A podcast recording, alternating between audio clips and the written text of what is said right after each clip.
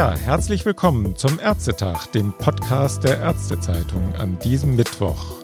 Mein Name ist Hauke Gerloff und ich bin Ressortleiter Wirtschaft und stellvertretender Chefredakteur der Ärztezeitung. Und ehrlich gesagt ist mir ganz schön warm hier und heute in den Büroräumen der Ärztezeitung in Neu-Isenburg. Genau das, dass mir warm ist oder dass sehr vielen Leuten im Moment in Deutschland warm ist, ist auch Thema im heutigen Ärztetag.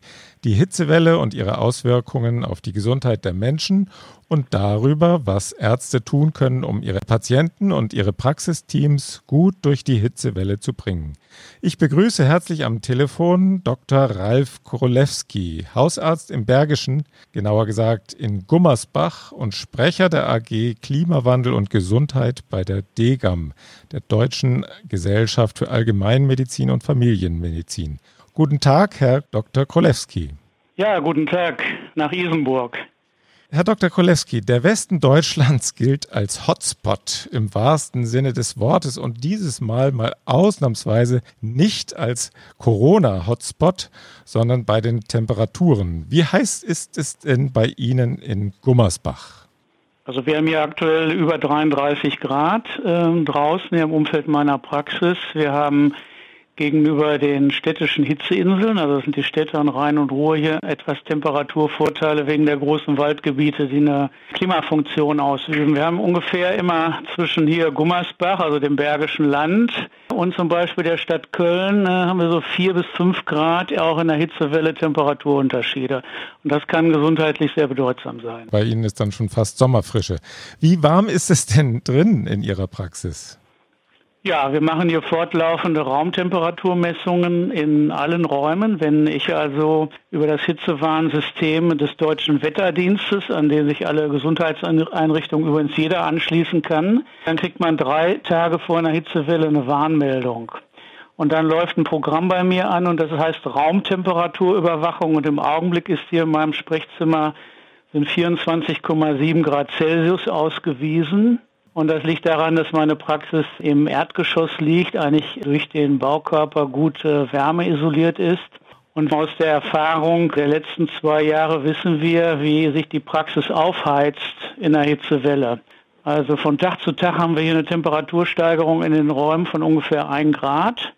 Und das ist natürlich auch relevant, weil wir in den Praxen, wie gesagt, in den Gesundheitseinrichtungen auch Medikamente vorhalten. Und Medikamente dürfen maximal 25 Grad ähm, ausgesetzt sein. Das heißt, wir werden dann ab morgen die Medikamente Sprechstundenbedarfs dann sichern, in kühlere Orte bringen und auch Kühlmöglichkeiten vorhalten. Das ist zum Beispiel ein ganz wichtiger Gesichtspunkt im Augenblick, weil die Hitzewelle hier jetzt bis mindestens Donnerstag dauern wird. Und wenn Sie in Krankenhäusern die oberen Etagen haben, wir haben das hier im Kreiskrankenhaus, sind da frisch operierte Geriat geriatrische Patienten und Neugeborene, können die Temperaturen jetzt schon in den Räumen, und das haben wir auch aus Einzelberichten von anderen Krankenhäusern, bis 34 Grad. Boah. Und damit sind wir schon bei Risikogruppen, die dann von der Medikation, vom Krankheits- und Alterszustand in diesen Bereichen auch schon in eine Lebensgefährdung kommen können. Dazu muss man sagen, dass nicht nur die Temperatur eine Rolle spielt, sondern auch die Luftfeuchtigkeit. Ich habe jetzt hier aktuell 63 Prozent. Und mhm. aus diesen äh, Größen, also Raumtemperatur, Strahlentemperatur oder Umgebungstemperatur geheißen und Luftfeuchtigkeit wird ein Hitzeindex gebildet. Und ich habe hier auch ein Messgerät, was den Hitzeindex misst und eine sogenannte Red Bull Globe Temperature. Das ist ein, ein Gerät, was eingesetzt wird, zum Beispiel in den USA auf Baustellen oder bei Leichtathletik-Sportstätten, was Risiken über den Hitzeindex ermittelt. Mhm. Und der Hitzeindex ist die gefühlte Temperatur, auf die also der Organismus reagiert. Wenn wir also sehr hohe Luftfeuchtigkeiten haben und hohe Temperaturen, dann kann es sehr schnell und innerhalb kurzer Zeit zum Versagen der Thermoregulation des Körpers kommen. Und da haben wir auch bei der jetzigen Hitzewelle hier im Rheinland nach den Kriterien des medizinisch-meteorologischen Dienstes des Deutschen Wetterdienstes. Die arbeiten also nicht nur mit der Temperatur, sondern auch mit auf Standardpersonen, definierten Körpermodellen und Innenraumtemperaturmodellen, das ist das sogenannte Michel-Modell, mhm. ermitteln die die Hitzeindizes und geben dann über die Wetterprognosen auf die Kreise und die Städte zielgenau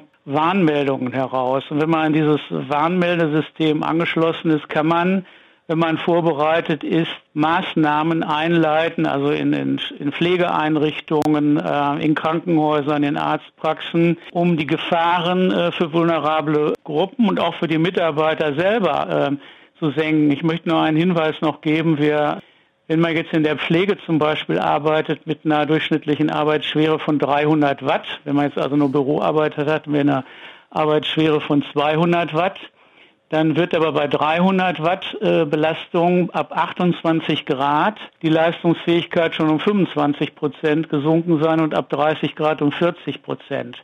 Stellen wir uns also einen hitzebelasteten Bereich in einer Praxis vor von über 30 Grad.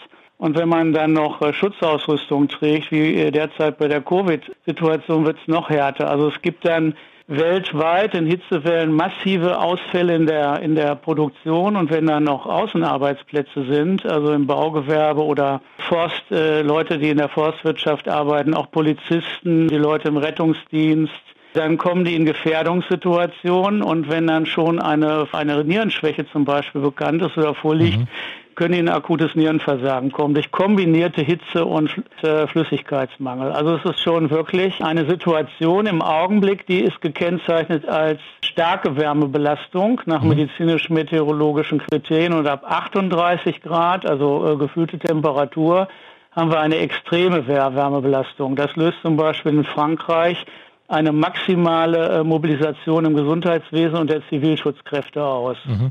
Haben Sie denn auch schon für solche Fälle kühle Räume in Ihrer Praxis zur Verfügung, wie sie jetzt der Herr Habeck von den Grünen gefordert hat?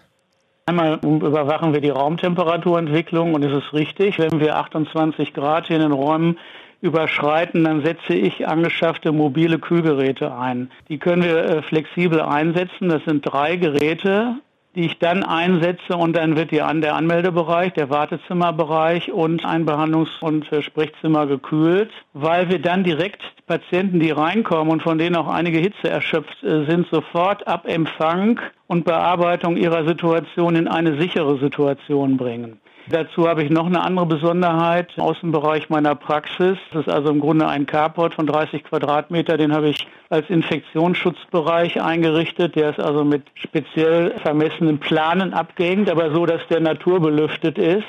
Das kann ich messen, dass wir eine Querströmung haben, die sanft ist, die also das Risiko durch aerogene Übertragung von Covid-19 verdächtigen Patienten senkt. Und dieser Carport heizt sich natürlich auch auf. Da hatten wir eben 32 Grad drin und ich habe eine Wassersprühvernebelungsanlage installiert. Das ist im Grunde nur ein einfacher, dünner Schlauch. Den gibt es als Meterware, 26 Meter, der jetzt über feine Düsen Wassernebel versprüht und diesen Carport abkühlt und die Leute, die eintreten, sofort eine Hautbefeuchtung kriegen. Das ist also eine Erstmaßnahme, eine Basismaßnahme und abkühlen. Mhm. Herr Dr. Kolewski, Sie sind ja fast sowas wie der Klimahausarzt in Deutschland schlechthin. Sie sind der Sprecher der AG Klimawandel, aber Sie haben ja auch eine beeindruckende Publikationsliste zum Thema Klimawandel. Sie waren ja auch schon bei vielen Kongressen und haben dort auch Vorträge gehalten, sowohl zum Klimawandel als auch zum Umgang mit Hitzewellen in Arztpraxen. Was treibt Sie denn im Moment mehr um? Der Schutz Ihrer Patienten und Ihres Praxisteams? Angesichts der hohen Temperaturen und zunehmender Luftfeuchtigkeit, so wie Sie es eben beschrieben haben, oder eher diese gesellschaftliche Relevanz des Themas Klimawandel. Das hat ja in den letzten Monaten auch wiederum jede Menge Hiobsbotschaften geliefert. Und wo liegt bei Ihnen da im Moment der Schwerpunkt? Der Schwerpunkt ist natürlich immer in meiner Praxis. Ich habe eine hausärztliche Versorgerpraxis in Einzelpraxis niedergelassen. Ich habe gerade eine äh, Medizinstudentin in der Uni Köln hier, die mal mehr formuliert und die all das lernt. Und da sieht sie halt Dinge, die dann der Uni bislang nicht mitkriegt. Also Risikoabschätzung, vulnerable Gruppen, Hitzeaktionspläne und das berührt genau das Problem, dass wir in Deutschland bislang, also im Gesundheitswesen und auch in den Kommunen, in Nordrhein-Westfalen haben zwölf Kommunen Hitzeaktionspläne, das nicht umgesetzt haben, was eigentlich von der WHO seit 2008 und äh, auch nochmal mit konkreteren Maßnahmen 2017 gefordert wird und in Deutschland eingemündet ist in eine Rahmenempfehlung für Hitzeaktionspläne in Kommunen durch eine Ad-Hoc-Gruppe der Länder. Und ich selber arbeite aufgrund meiner vielfältigen Engagements in dem Bereich, war also Berichterstatter für den Hausärztverband Nordrhein bei der Weltklimakonferenz in Katowice und für den Hausärztverband Nordrhein und auch Parallel für die DGAM arbeite ich mit im Klimaadaptationsnetzwerk des Bundes im Rahmen der deutschen äh, Klimaanpassungsstrategie. Und bei diesen Treffen ist es so, dass wir als Ärzte, nur eine Kollegin vom RKI und ich so in der Unterzahl sind und das andere sind Städteplaner, Umweltplaner, Vertreter von Wasserwirtschaftsdirektionen. Es gibt also einen sektorübergreifenden Austausch. Und da habe ich mich dann intensiv mit Hitzeaktionsplänen beschäftigt und bin da auch in Zusammenarbeit mit dem Umweltbundesamt. Hatten ja. Sie denn in den vergangenen Tagen auch schon mehr Patienten, die mit Kreislaufproblemen oder auch dehydriert zu Ihnen gekommen sind? Wie ist es in diesem Jahr? Ich bin gerade beim Hausbesuch gewesen von einem schwer Demenzkranken, der sich seit zwei Tagen verschlechtert hat. Er ist somnolenz, er zeigt die Zeichen der Hitzeerschöpfung. Er kann das ja nicht mitteilen. Und wir haben sofort Basismaßnahmen eingeleitet, Kühlmaßnahmen. Er kriegt jetzt im häuslichen Umfeld eine Subkutaninfusion, wird das heute Abend noch äh, kontrollieren. Meine eigene Beobachtung bei meinen Patienten ist, dass nicht nur die hitzeassoziierten Störungen, also die wir als Hitzeerschöpfung oder drohenden Hitzschlag oder Dehydrierung bezeichnen, maßgeblich sind, die wir in diesen Zeiten alle in den Praxen haben, sondern dass bei einer Hitzewelle, wie sie definiert ist, bei starker und vermehrt noch bei extremer Werbebelastung die Sterblichkeit insgesamt ansteigt. Und da haben wir in Deutschland belastbare Daten, das heißt, wir haben eine Übersterblichkeit, die liegt bei ungefähr 8 bis 12 Prozent bei hm, den Risikopersonen. Das heißt, vermehrt Herzinfarkte, Schlaganfälle, auch Menschen mit einer chronischen Lungenerkrankung sind gefährdet. Und der Hintergrund ist der, dass wenn wir eine kritische Wärmebelastung haben, weil wir sind als Menschen daran gewohnt, dass wir in einer kühleren Umgebung leben, das heißt, wir strahlen Wärme ab, wenn wir aber eine vermehrte Wärmeaufnahme haben, dann müssen wir ja kühlen. Und das heißt, wir schwitzen. Und dann wird das Herzzeitvolumen um das Fünffache erhöht. Und dann sind vorgeschädigte Menschen nicht mehr in der Lage, diese Adaptation vorzunehmen, kommt zum Organversagen. Ah. Eine andere Gefahr ist das Nierenversagen. Also mit steigendem Lebensalter nimmt die Nierenleistung ab. Und wenn da noch eine kritische thermische Belastung Flüssigkeitsverluste dazukommen, kann das zum akuten Nierenversagen führen. Das sind genau die Gefahren, die bei Hitzewellen auftreten. Die Hitzewellen sind, da sie an Häufigkeit und Intensität in Deutschland seit 2000 zunehmen, das ist zu entnehmen auch den äh, Klimaberichten des Deutschen Wetterdienstes. Und Sie haben ja eben vom Rheinland gesprochen und hier von Westdeutschland. Mhm. Wir wissen aber aus den Daten, dass jede Region in Deutschland zu unterschiedlichen Jahren unterschiedlich betroffen werden kann. Und wir hatten die letzten Jahre war zum Beispiel die Freiburger Gegend über 17 Tage mit einer Hitzewelle betroffen. Dann kann man sich also vorstellen, wenn wir dann über 17 Tage eine starke oder extreme Wärmebelastung haben, wie sich dann die Gebäude äh, erhitzen. Die Franzosen haben sehr früh reagiert, nachdem sie 2003 über 10.000 Tote hatten. Wir hatten in Deutschland ungefähr 7.000 bis 8.000 und das war auch Gegenstand des Monitoring 2019 Berichts der Bundesregierung. Also wir haben auf der Zeitschiene eine eindeutige Entwicklung. Wir haben einen Anstieg der mittleren Jahrestemperaturen mit allen Auswirkungen. Das sind zum Beispiel auch Dürre- und Trockenheitsereignisse. Und wir haben Hitzewellen. Und äh, deshalb müssen wir uns anpassen. Das heißt, wir müssen uns schützen, aber letztlich werden alle Anpassungsleistungen versagen, wenn wir die Klimaschutzziele, zu denen sich auch Deutschland völkerrechtlich verbindlich bekannt hat, mhm. nach dem Paris-Abkommen verfehlen. Dann kommen wir in eine neue Heißzeit und dann werden die Möglichkeiten der Anpassung überschritten werden. Ich will kurz die globale Dimension an, ansprechen. Ich habe eine App von der IS-Raumstation auf meinem Smartphone. Und da kriegt man mal schöne Bilder aus dem Weltraum. Aus 420 äh, Kilometer Höhe. Es war kürzlich eine wunderbare Aufnahme über der Westsahara. Und man sah in der Ferne die westafrikanische Küste, da waren Wolkenbildungen und an dem Tag, ich habe mir genau die Wetterdaten aus der Sahara angeguckt, waren unten am Boden 43 Grad. Äh, zu mhm. dem Zeitpunkt äh, laufen Rettungsaktionen in die Sahara für die Flüchtlinge, die aus Nigeria und Westafrika nach Nordafrika fliehen, weil da Tausende in der Wüste dehydrieren und auch an, an der Hitze sterben. Und die Klimaprojektionen, das wurde kürzlich äh, veröffentlicht, sind die, dass diese Sahara-Situation, die im Augenblick 0,8 Prozent der Erdoberfläche umfasst, auf 3,5 Prozent anwachsen wird bis 2070. Das hm. heißt, der Bereich unterhalb der Sahara, dann große Teile von Südamerika und in Südostasien. Also das sind Gebiete, wo über drei Milliarden Menschen wohnen kritisch hitzebelastet werden. Die gesamte arabische Halbinsel wird Temperaturen bis 54 Grad bekommen.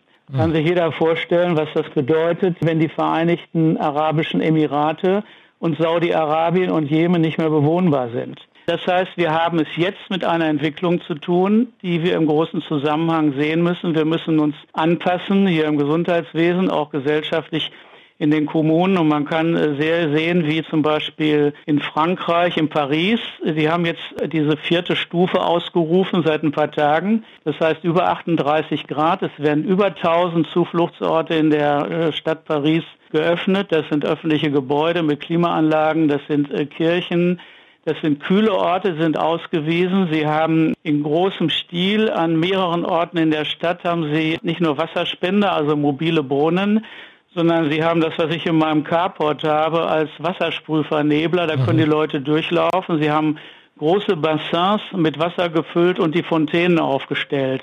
Das heißt, sind alles Schutzkonzepte für die Bevölkerung. Sie haben Verkehrsbeschränkungen und ich verfolge diese Berichterstattung. Also auf Departementsebene wird dann immer entschieden nach den Vorwarnungen des äh, französischen Wetterdienstes, welche Maßnahmen eingeleitet werden und der gesamte Zivilschutz wird aktiviert. Was noch wichtig ist, äh, bei der ersten Hitzewelle in Frankreich 2003 sind 93 Prozent der Verstorbenen waren Alleinstehende. Mhm. Und deshalb hat das Ministerium für Gesundheit und Solidarität, so heißt das in Frankreich, die Hitzeaktionsmaßnahmen als Aufgabe der gesellschaftlichen Solidarität gekennzeichnet und man hat ambulante Hilfsdienste eingerichtet und Telefonzentralen, da können sich die Leute registrieren lassen und werden dann täglich von ehrenamtlichen Helfern kontaktiert und in Notlagen auch zu Hause besucht. Es werden Erstmaßnahmen eingeleitet. Das ist also in Frankreich durchdekliniert. Und alle diese Aktionen sind wichtig, um die Bevölkerung zu schützen. Wir, jetzt stellen wir uns vor, wir hätten in Deutschland bei einer Überschwemmungskatastrophe 6000 Tote. Das würde ja Wellen schlagen, wenn wir eine Hitzewelle haben und in so einer Hitzewelle auch in Deutschland, wenn sie so zwei Wochen andauert, wir auch mehrere tausend Tote haben werden bei ungeschützten Strukturen und fehlenden Maßnahmen, fehlt die Risikobeurteilung. Deshalb stellen wir uns auch als Ärzte auf. Und das sollte übrigens auch beim ausgefallenen Deutschen Ärztetag, sollten Leitanträge auch von der Bundesärztekammer eingebracht werden dieses gesamte Szenario für Deutschland und die Handlungsnotwendigkeiten beleuchten. Das ist natürlich der ganz große Rahmen, aber als Hausarzt sind Sie ja sehr nah dran auch an Ihren Patienten und da ist dann auch die Frage, auch die sind ja teilweise alleinstehend und Sie wissen um die familiäre Situation, aber auch um die körperliche Situation. Was tun Sie da, um diese Patienten dann zu schützen? Gehen Sie da manchmal durch Ihre Kartei vielleicht auch durch und schreiben Sie die dann auch gegebenenfalls an? Es gibt mhm. Informationsmaterialien des Umweltbundesamtes, der Hitzeknigger ah, ja. oder Schattenspender, kann man sich runterladen, zehnseitige Broschüre, sehr verständlich und auch vom äh, Deutschen Wetterdienst. Eine verständliche, gute Broschüre ist jetzt neu erschienen, Klimawandel und Gesundheit auf Hitzewellen ausgerichtet. Da sind die Basismaßnahmen erläutert und auch wie man ähm, auf Nachbarn und Angehörige achtet und bei Verschlechterungen, also Bewusstseinseintrübungen und starken Kopfschmerzen, die 112 anruft. So, und meine Patienten, die habe ich im letzten Jahr mit diesen Materialien versorgt, habe das auch in der Sprechstunde, also schon vor der Hitzewelle haben wir die informiert und das äh, hat Erstaunen ausgelöst, weil sie nicht gewohnt waren, dass ein Arzt das anspricht, waren aber erleichtert und hatten eigene Beobachtungen. Und ich habe auch Risikopatienten in meinem Praxisverwaltungssystem gekennzeichnet. Ah ja, und wenn diese Patienten jetzt in die Praxis kommen, gibt es da dann eine standardisierte Vorgehensweise von der MFA bis hin zum Arzt-Patientengespräch? Ja, das Thema läuft mit und äh, meine Mitarbeiter haben Fortbildungen gemacht. Die werden übrigens online angeboten von der Ludwig-Maximilians-Universität in München. Da kann eine MFA oder auch eine Pflegekraft einen Zeitaufwand von ungefähr einer Stunde sich kundig machen. Es sind Falldarstellungen, es sind patientenorientierte Darstellungen, gerade für alleinstehende Senioren.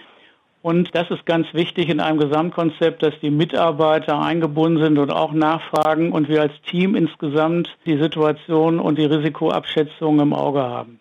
Verlagern Sie denn auch Ihre Sprechstunde zum Teil dann vielleicht in die früheren Morgenstunden oder auch in den Abend?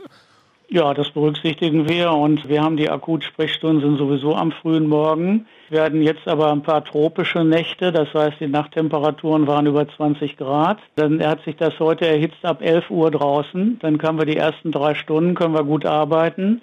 Das andere läuft nach Bestellung. Die Patienten verhalten sich aber auch schon selber in der Inanspruchnahme der Praxis. Sieht man, dass sie sich auf die ähm, Hitzesituation einstellen. Dann fängt meine Sprechstunde nachmittags auch ab 15.30 Uhr an. Und dann haben wir auch jüngere Leute. Und wie gesagt, haben wir den Wartebereich in der Praxis selber so geregelt, dass wir hier kritische Belastung in meiner Praxis nicht haben. Dann geht es darum, wie kommen die Leute zur Praxis. Das kann natürlich bedeutsam sein. Wenn die im Auto gebracht werden, dann sind die in der Regel klimatisiert. Wenn die zu Fuß kommen, das sind einige, dann haben die eine andere Hitzebelastung. Und das berücksichtigen wir. Also das sind jetzt viele Gesichtspunkte, die da eine Rolle spielen, aber die müssen in einer Hitzewellensituation beachtet werden.